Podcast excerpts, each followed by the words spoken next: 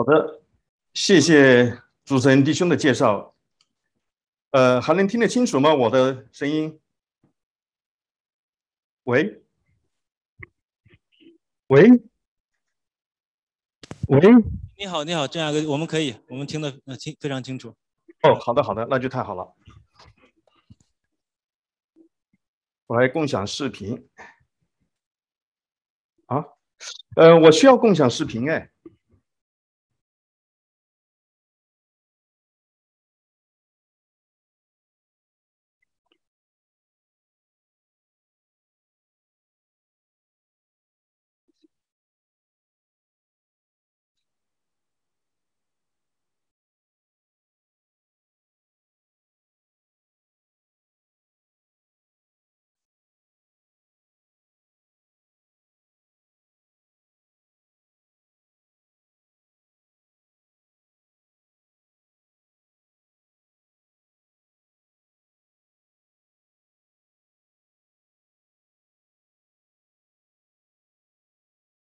好，大家看的怎么样啊？效果？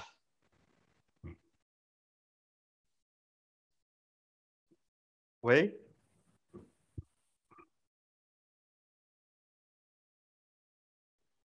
挺好，这地方我们能看见。好的，好的，那就呃，我们开始啊。呃，亲爱的拉巴克教会的弟兄姊妹们，呃，很高兴啊，很荣幸啊，今天能够来到这里给大家分享信息。那我今天分享的信息是转祸为福。我分享的经文来自创世纪二十八章一到二十二节。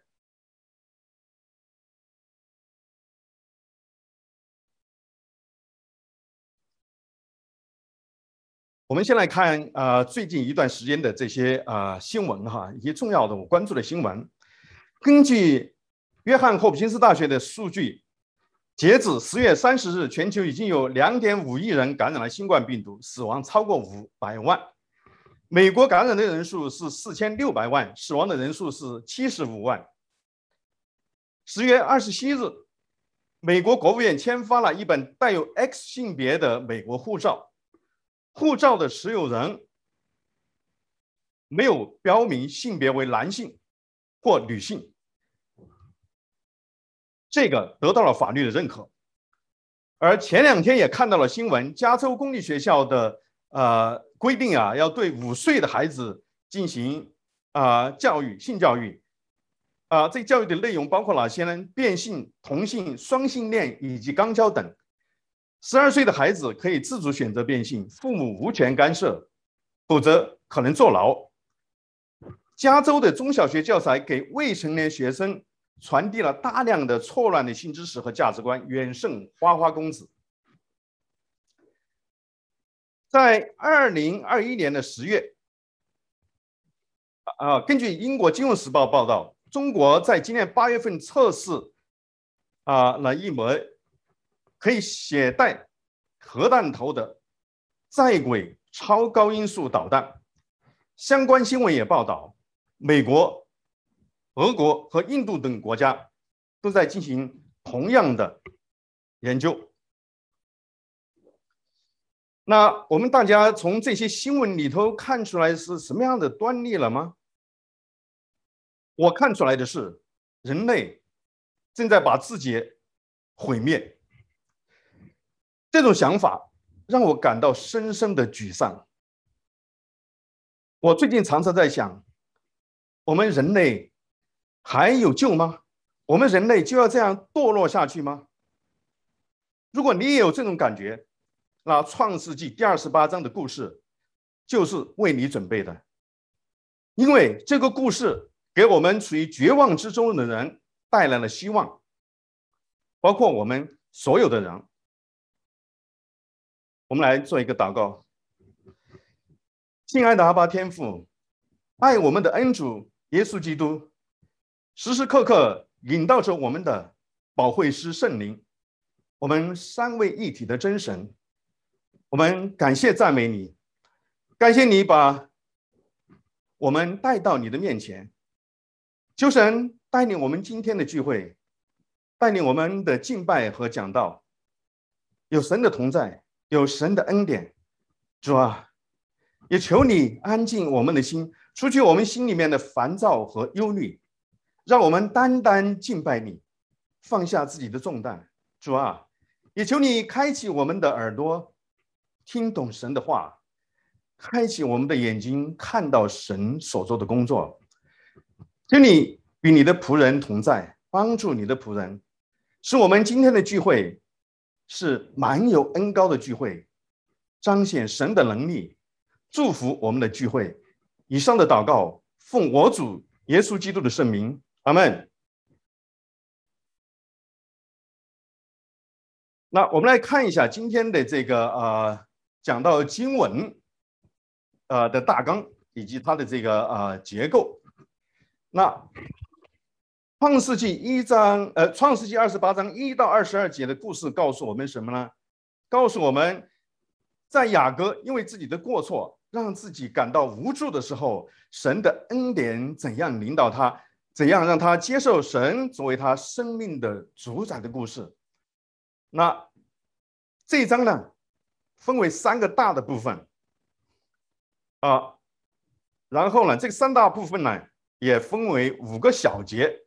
这三大部分是一啊一到九节是大祸临头，那。这一小节呢，是表明了雅各面临了危机和挑战，啊，一到九节表明了雅各遇到的危机和挑战。那他遇到的危机和挑战啊，有两个。那我们在第一呃小节和第二小节里面来讲，在一到五节的时候呢，讲到了雅各被迫离开迦南。隐含了他的惊恐与无助，在第二小节里头呢，叙述了以扫为夺回继承权而所做的努力，隐含了以扫因不明白神的旨意，自己做主，做出了注定让他失望的决策，同时也加剧了雅各可能失去继承权的恐慌。那这第一大部分来讲，雅各本身呢就被。赶走了，他要离开他的应许之地啊，迦南。而以扫对夺回继承权的努力，更加加剧了他的这种恐慌，他感到大祸临头了。但是神没有离弃他，神给他有旨意，所以在第二一大部分，就是十到十八节，耶和华神向他显现，这。一部分就是第三一小节，是这一段经文的高潮，表明雅各所遇到的挑战和危机有了解决之道。那第三一大部分是鸿福齐天，啊，我用了这个成语啊。那包括四到五小节，第四到第五小节就是十六到二十二节，那这两个小节叙述了。雅各在明白神的祝福之后，接受神作为他生命救主的故事的过程。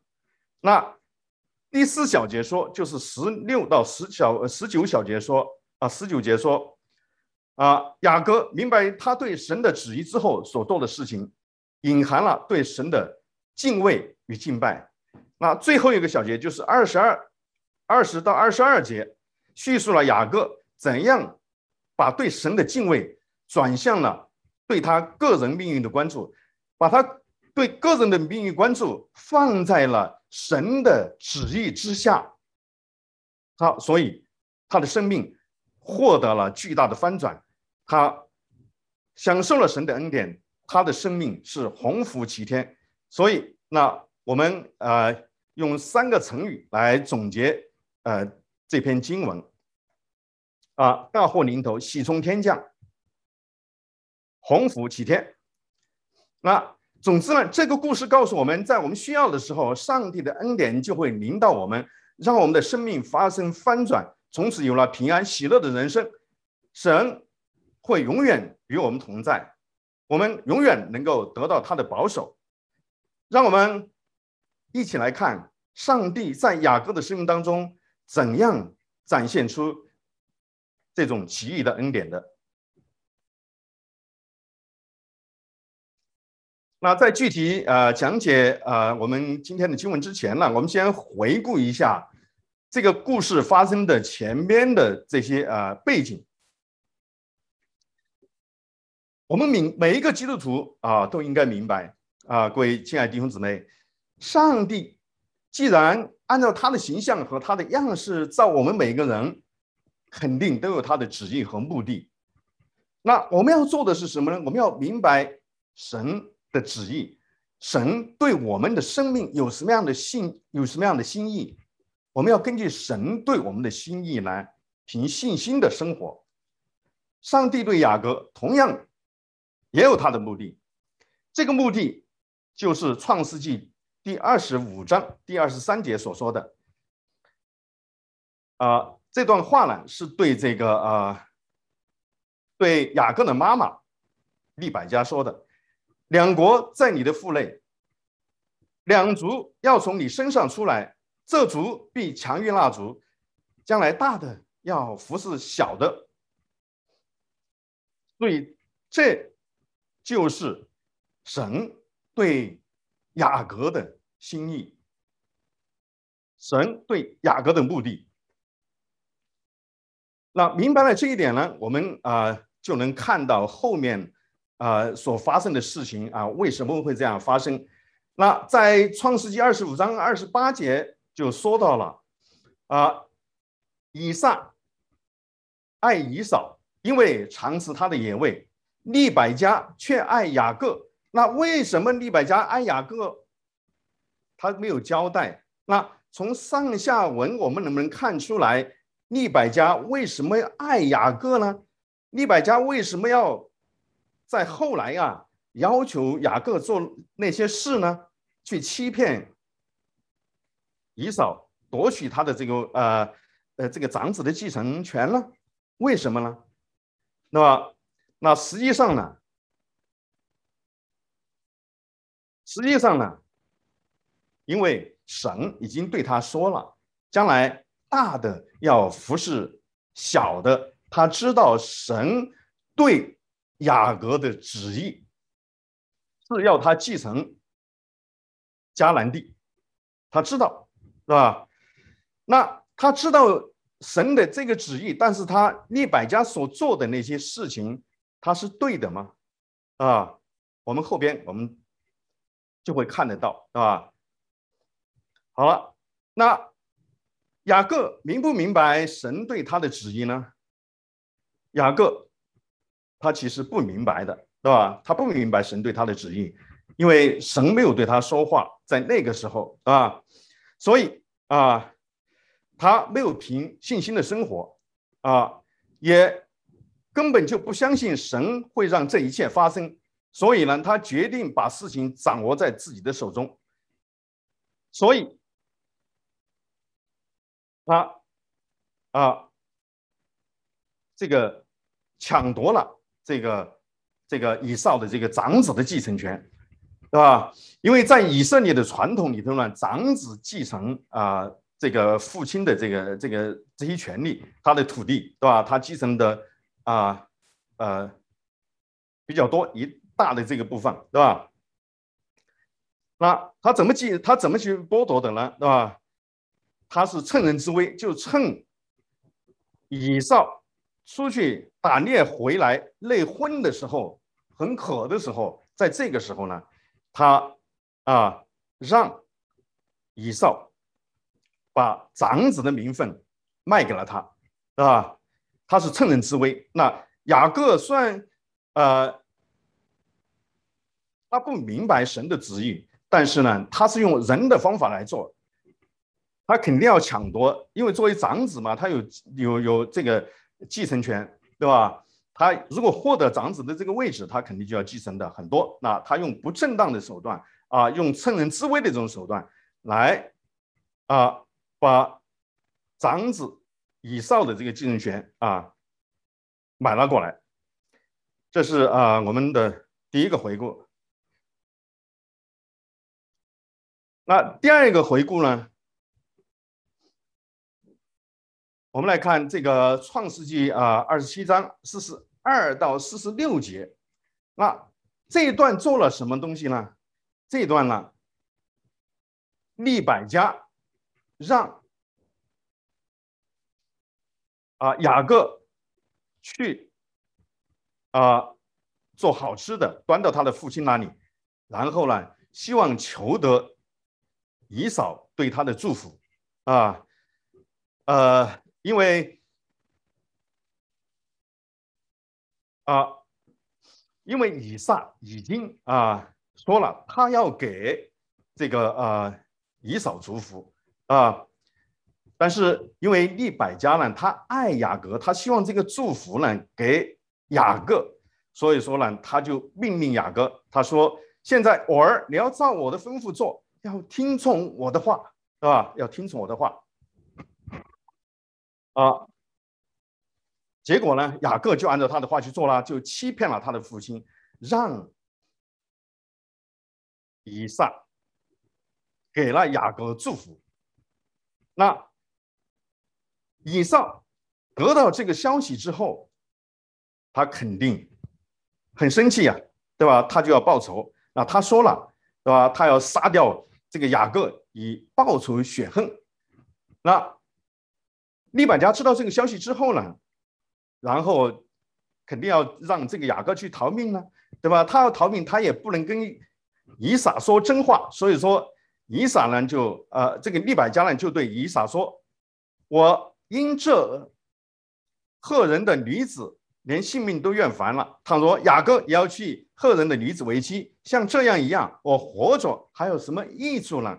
他撒了谎，对吧？他撒了谎啊啊！实际上呢，他是为了。雅各去逃命，而不是为了真正的去为娶妻啊，他是找了一个借口。那我们现在来看哈，利百家既然明白神的旨意，那他的问题是什么呀？他的问题是，他走在了神的前面，试图以人的方法，也就是以欺骗的方法来成就神的旨意。那在创世纪的前面，有没有这样的故事发生呢？有。是吧？亚伯拉罕就是这样，神已经告诉了这个亚伯拉罕啊，要成啊，这个要应许他啊，这个迦南地，应许他这个子孙呢多如繁星啊。他知道神的旨意，但是呢，他等不及，对吧？他九十岁的时候，他还没有生，他这个这个他的太太啊，撒拉还没有怀孕，那他就让了啊他的。啊，撒拉的死女夏甲给他怀孕啊，生了以实玛利啊，生了以实玛利，所以他走在了，走在了这个神的前面啊，走在了神的前面。那亚伯拉罕是怎么样，后来怎么样把这个信心建立起来的呢？把这个真正明白神的旨意呢？啊，那是因为啊，我们从那个啊，从他献以撒，对吧？献以撒的时候就看出来神啊。他真正对神充满了信心，把神做主啊，所以他可以说称为信心的这个啊呃信心之父嘛，对吧？就亚伯拉罕称为信心之父，但是他犯的错误就是啊，他走在了神的前面，对吧？那他造成的结果是什么呢？造成的结果今天都在显现，因为以斯玛利，对吧？就是现在的什么？就是现在的这个阿拉伯人，那这个。穆斯林的那个啊，伊斯兰教的那个那个创始人穆罕默德啊，他就说了，他是以斯玛利的后代，对吧？那现在我们今天面临的这个战争呢，就是这就是这个啊，呃，中东啊，以及啊这个呃这些杀戮，对吧？啊，基督教和伊斯兰教这两两个的这种敌对的这个啊这些现现状呢，都是因为。那他没有听神的话，他走在神的前面，所导致的就是他的后代啊，就是以斯玛利的后代、以色列人的后代，以及我我们这样一些外邦人，我们这些的这种冲突啊，都是他走在神的啊前头啊，走在神的前头，他不把神做主而带来的结果。我们能啊，从利百家这件事情上啊，我们我们要看到这一点，是吧？我们要看到这一点，那他这样做呢，啊，的后果，对吧？他这样做就是利百加这样做对雅各产带来了什么样的后果呢？对吧？以及对他带来了什么样的后果呢？对吧？啊，他的这个计划实际上呢，对他的这后果是很差的，对吧？利百加呢，这个本来要想让这个呃雅各出逃啊，几天就回来了，等那个呃以撒把气消了，他就他就可以回来，结果。他没有等到，因为他等了二十年。雅各出逃之后呢，他再也没有见到他的儿子，对吧？这也许啊，或者可能就是他操纵雅各欺骗的报应，对吧？对他的一一个报应，对吧？啊，那雅各后来所遭受的那些啊啊苦难。对吧？也是因为他自己做主啊，所导致的一些后果啊，所导致的一些后果。好，我们来看啊，第一个小节是雅各惊恐与无助啊。这个我们经常为一个错误的决定付出代价啊。以撒在雅各临走的时候。要给雅各祝福，这对雅各来说并不是一个开心的时刻，因为他啊，因他的欺骗计划适得其反。雅各得到了祝福，但这并没有给他带来什么好处，他成了一个逃犯，他必须逃命，他不得不离开他的家，离开应许之地。在他看来，这片土地终究他是不能继承了。雅各。开始为他的罪行和行为付出了代价。那现在雅各是七十七岁，在当时来说呢，应该是中年人了啊，因为那时候的人呢活得比较长啊。雅各最终活了一百四十七岁，在创世纪四十七章二十八节说到了啊。创世纪剩下的故事讲的都是雅雅各的故事啊。这本书的其余的部分的重点都是在他的身上。那创世纪二十九章到呃三十一章讲到了啊，雅各经历了来自拉班的考验，对吧？拉班考验他用了二十啊，用了十四年娶到了他心爱的妻子拉杰，又等了七年啊，服侍拉班才让他回到迦南地啊，这是对他的考验。那创世纪三十二章到三十三章。经历啊，讲到了他经历来自姨嫂的考验，因为他不知道姨嫂原谅没有原谅他，他要再回去见他的时候，姨嫂会不会把他杀了，啊？这些对他来讲都是啊很恐惧的，他必须要经历这样的恐惧啊。那创世纪三十四章到最后，也就是五十章呢，有讲到了姨嫂经历了他儿子他们的考验啊，特别是啊，呃雅各的小儿子约瑟的故事。实际上呢，就是雅各故事的翻版，是吧？这表明呢，在他的余生当中，他遭受的痛苦以及他的后代所遭受的痛苦，都是他欺骗的代价。用一句当下流行的话来说，出来混总是要还的。我们自己所造的孽，不但可能让我们今生遭受苦难，可能还会影响我们的子孙后代。雅各的问题。雅各的问题是不让神做自己的主，而让他的母亲、他的父亲和他自己做他自己的主，这就是悲剧。雅各的悲剧也是我们的悲剧，我们这个时代的不幸的人的这些悲剧。好了，我们来看第二小节，以扫啊，误会与期待。自以为意的努力不会带来结果，就是不信神啊！你自己按照自己的这个意思来做，肯定不会得到神的祝福。以扫留在应许之地，雅各却要离开。以扫仍想要他父亲改变心意，将长子的名分赐给他。以扫在做努力。注意，二十八章八到九节，以扫认为娶了以实玛利的女儿就会让一切都好起来。这是以扫自以为是，模仿雅各的婚姻可能会得到啊，可能会得到父亲的祝福，真的是这样的吗？答案是否定的。其亚伯拉罕抛弃的儿子以斯玛利的女儿，并不是得到祝福的方法。啊，以扫当初为了讨好自己的杜甫，为了一碗红豆汤卖掉自己长子的名分，现在又决定娶以斯玛利的女儿为妻，被迫讨好他的父亲。他不明白，他自己和他的父亲都不是他的主，只有上帝才是他的主。啊，我们可以想看到哈，就是我们啊，我们不明白这个上帝是我们的主，我们不承认上帝是我们的主。这种生活啊，是多么的悲惨。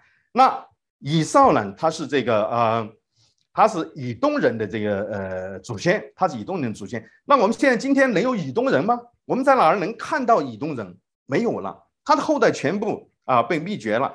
在主后七十年的时候，以东人已经被这个罗马帝国全部消灭啊，消灭灭绝了，对吧？这就是他，对吧？不明白上帝旨意啊，自己做主带来的这个悲剧。啊，以上娶以斯玛利的女儿做妻子，加剧了雅各失去继承权的恐惧。啊，他肯定会认为以扫赢了，他如愿以偿了。我的父亲老了，很快就要死了，以扫在这里必得地为业。雅各觉得我把事情搞砸了，我失去了上帝的祝福，绝望和沮丧涌上心头。他此时在想。我还会回家吗？我还能回家吗？我能见到我的父母吗？我会怎样呢？此时此刻，雅各只有迷茫无助，他感觉到完全的孤独和被遗弃。我们是不是这样？我们的生命当中有时候啊，或者常常会感到这样，我们无助啊，我们空虚啊，对不对？我们感到被遗弃啊啊！每特别是当我们做错事的时候，对吧？那很多人过不了这个坎，然后他就怎么样呢？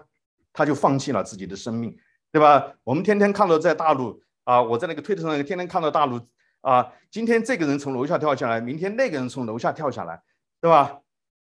若干的悲剧啊，简直是惨不忍睹，对吧？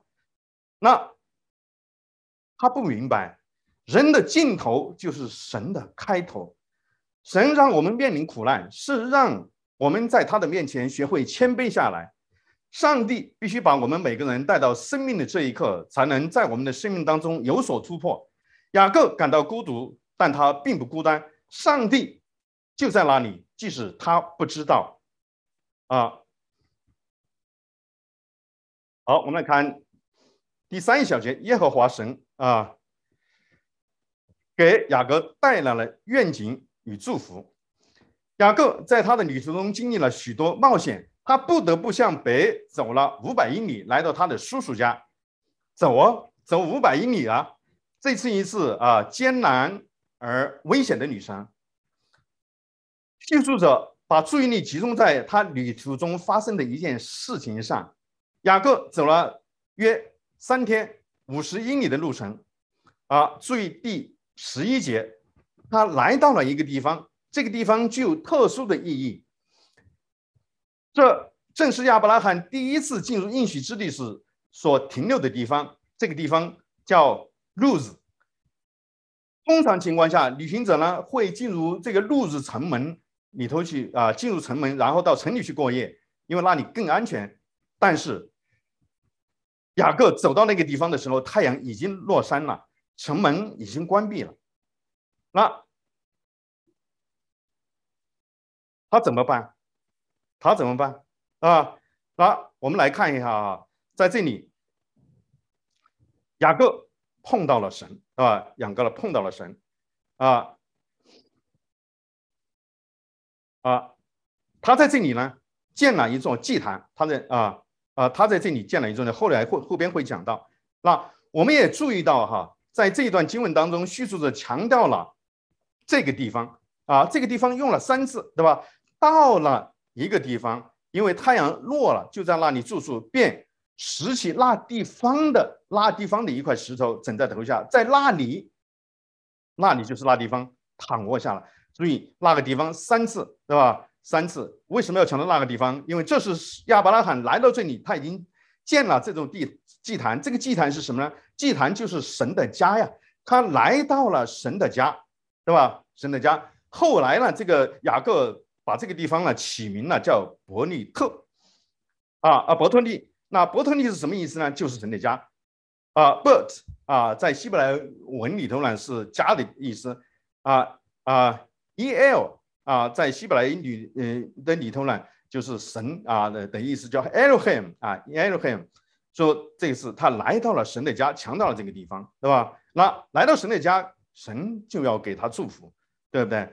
那我们每一个人，每当我们来到教会，我们认识神的时候，我们就来到了神的家。来到教会就是要给我们祝福，给我们的生命永远的祝福的地方。所以，各位弟兄姊妹啊，以及我们来到啊，我们教会来啊啊寻求神的这个福音朋友们啊，你们来到了这个家，你们就来到了。神祝福的地方，神要神的恩典要领导你。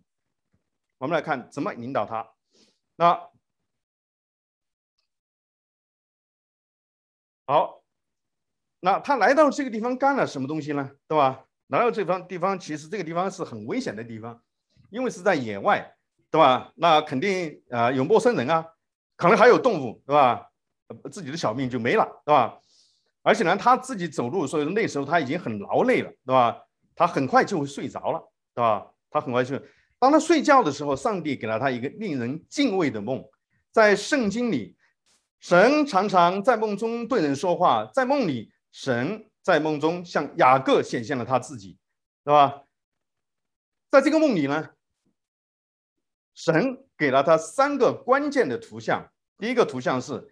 立在地上的梯呃梯子，第二个图像是在梯子上上上下下的天使，第三个图像是站在梯子顶端的天父啊梯子天呃天使和天父，这三幅图像展示了一幅忙碌的景象，站在梯子顶端的天父统治着一切，他控制着正在发生的事情，天使在上上下下。在梯子上上上下下忙忙碌碌，神派天使来守护、沟通和执行他的旨意，并把地上的事情向他报告。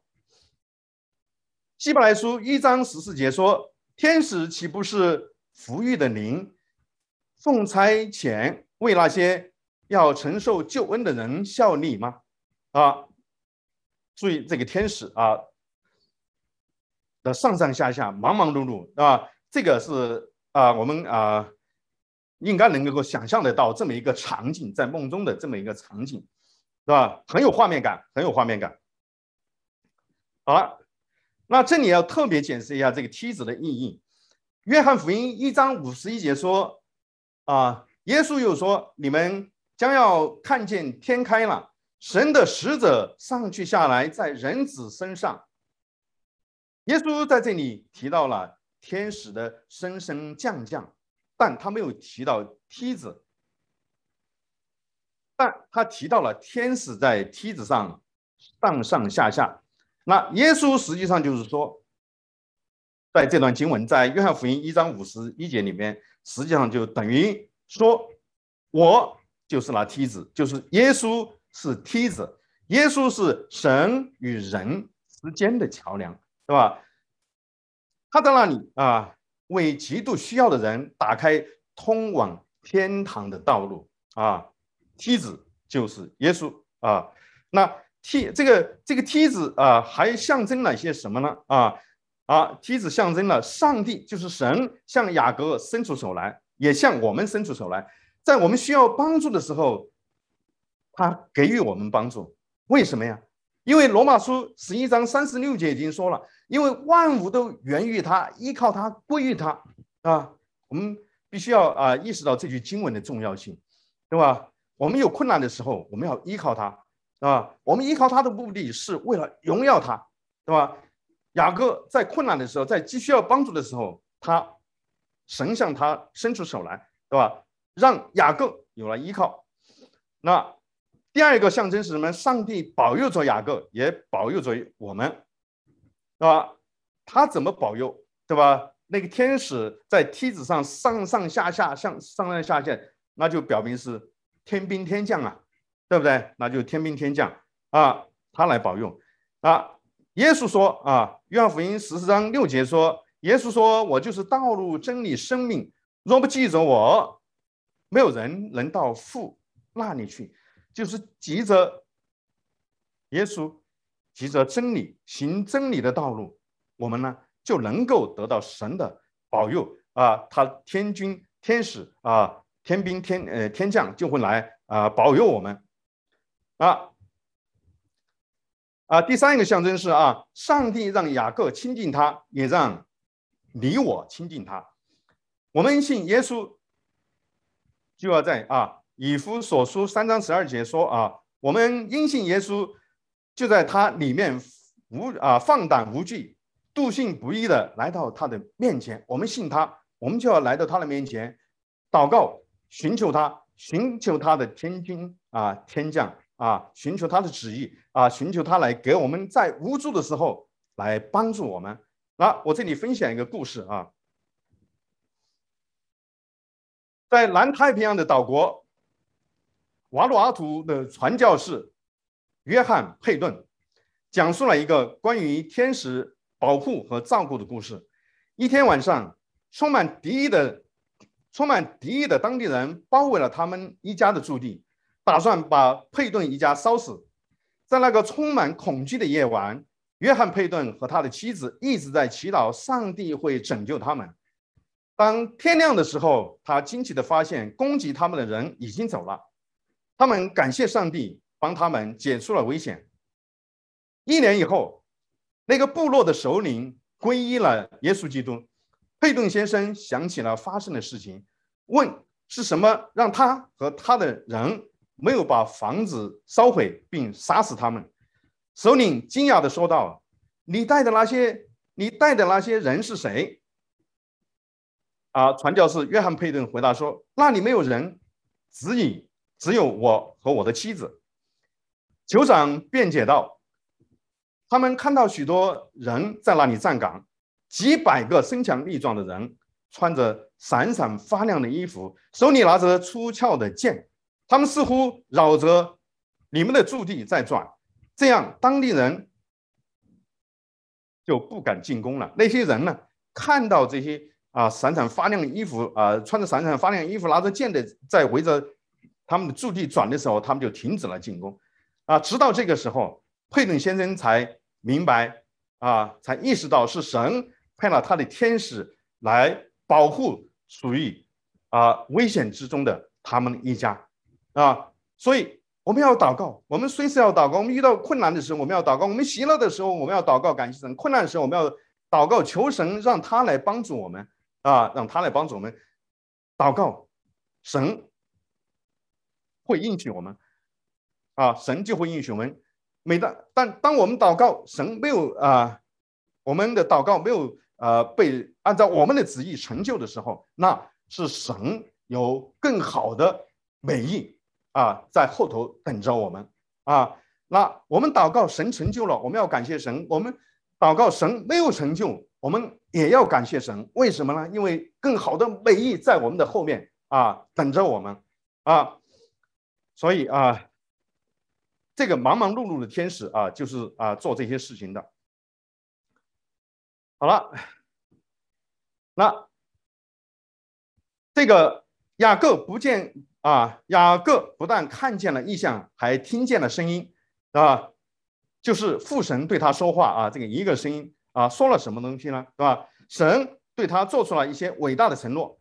第一个承诺是啊，应许给他的土地啊，这应许是与亚伯拉罕啊，《创世纪十三章十四节说到的啊，又归于以撒，《创世纪二十六章一到五节，现在又归于雅各。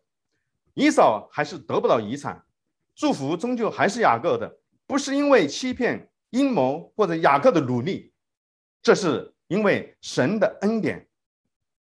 我们现在是谁？我们拥有什么？我们所拥有的一切都是全能的上帝的恩典啊！我们呃，各位弟兄姊妹啊，我们现在啊啊，已经啊，某主的恩典，我们啊。信主啊，成为啊他的啊儿子啊女儿，那不是因为啊我们配得这样的恩典。其实我们每一个人，我们的过去都很不堪啊，我们都做过这样那样的事，违背神的啊诫命的这些事，对吧？但是神没有抛弃我们，神让我们啊归向他啊，享受他的恩典。神拣选我们啊来享受他的恩典。那第二个承诺，神给他的承诺是繁殖的种子啊。这是雅各确信上帝会给他一个妻子，否则他就不能有后代啊。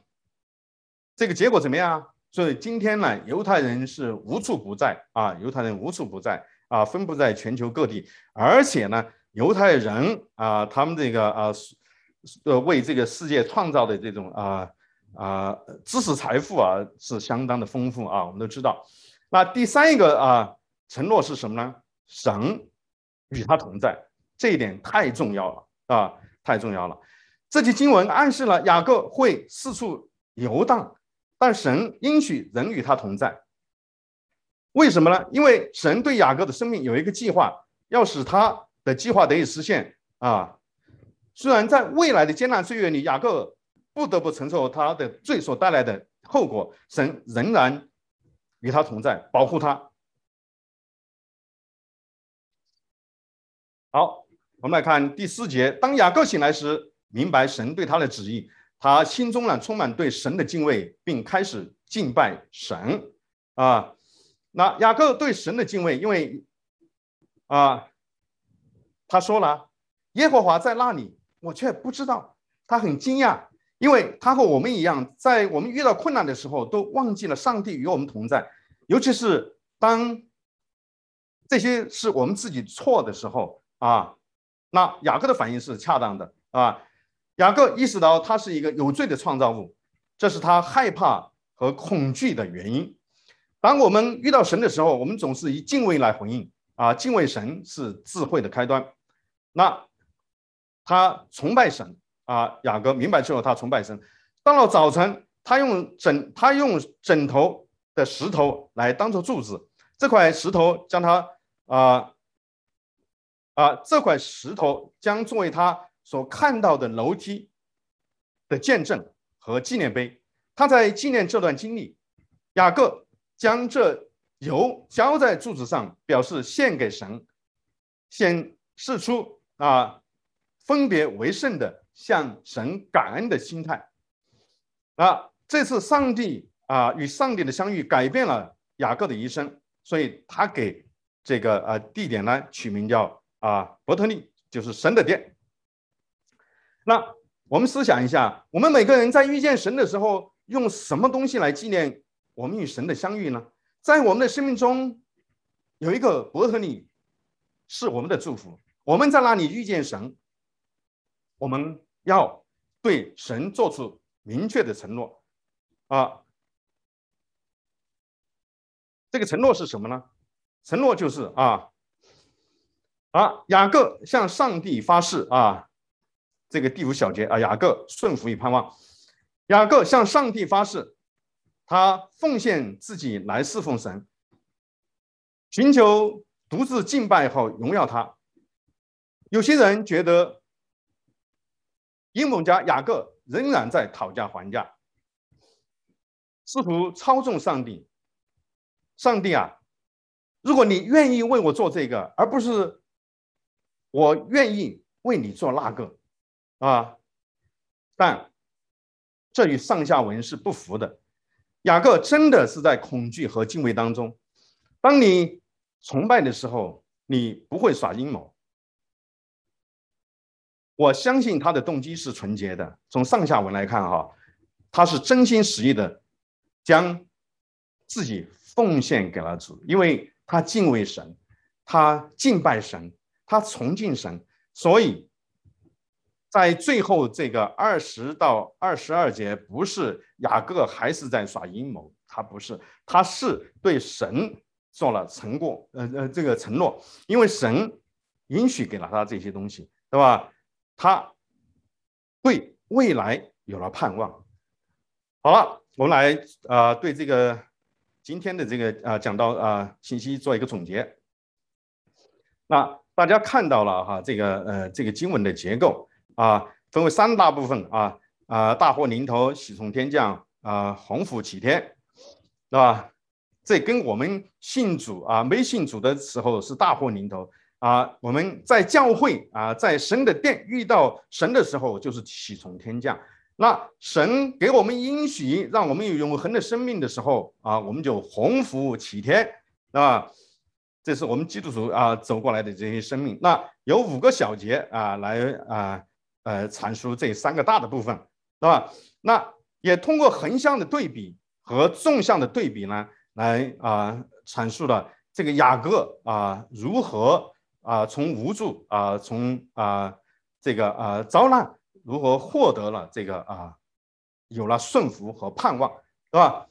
那开始呢，他是啊，都是无神。雅各啊和以扫无神，所以他们很悲惨，是吧？那有了神了之后呢，他关注了神了之后呢，啊，他就开始敬拜啊。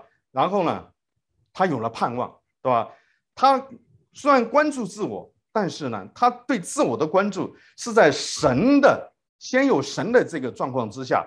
来关注他所谓的关注自我，就是要把自己献给神啊，把自己的生命关注在哪里，就是关注在献给神，而不是关注在真那个那个自我，对吧？属世的那种自我，对吧？他以前的自我。好，我们来啊啊，有啊五个总结。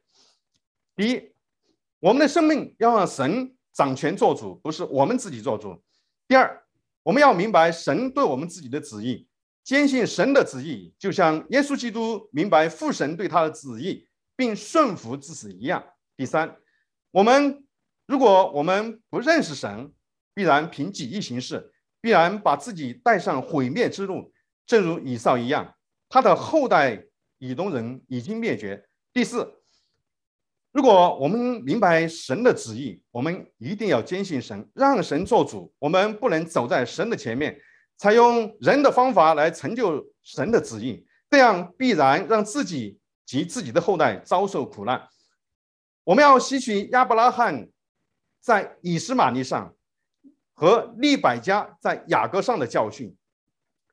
第五，如果我们明白了神的旨意，当时啊，当神对我们的恩典显明的时候，我们要敬畏神，并啊承诺把自己献给神，这样。无论我们遭受怎样的苦难，神的旨意啊必然成就，神给我们的应许必然不会落空，这就是神的恩典，不是我们挣得的，更不是我们配得的。本章的故事，本章的雅各的故事就是这样。在今天的这个世界，我们每一个人都要警醒，我们大祸临头了。防不胜防的核武器可以毁灭地球几次，生物武器足以灭绝人类。人类毁灭是人离弃神的结果。我们人类还有救吗？答案是肯定的。我们会因行啊，我们会因信神而喜从天降。只要我们相信耶稣基督，只要我们悔改，把自己献给神，神。救我们的应许，神救我们的应许必然成就。地球毁灭了，人类灭亡了，但神为信靠他的人准备了新天新地，那是我们永生的盼望，就是所谓的鸿福齐天。而这一切都是神荣耀的彰显，他掌管一切，因为万事都源于他，依靠他和归于他。未信主的福音朋友们。你们还在等什么呢？好，我们来给两个思考题，一个是对主内肢体的。我们虽然信了主，我们是不是每件事情都寻求主的心意呢？让神做我们的主呢？啊，给福音朋友，你今天来到教会，表明你在寻求神，请思考罗马书十一章三十六节。万有都本于他，依靠他，归于他。这句话带给我们什么样的启示？好，我们来做一个祷告。亲爱天父，主耶稣基督，圣灵的保惠师，三位一体的真神，感谢你，让我们今天在这个阳光明媚的日子里，能够啊聚集在一起学习你的话语啊。我们感谢你啊，拣选我们这群不配的人啊，来享受你的恩典。求你继续带领我们，用你的智慧，用你的宝血，继续来洗净我们的一切的罪啊，引领我们过一个圣洁的生活。求你保守我们的教会，我们的弟兄姊妹，他们啊的生活、工作。和学习啊，家庭，这一切都交托在你的手里，啊，带领他们，让您真正做他们，做我们一切的主。以上的祷告，祈求奉我主耶稣基督的名，阿门。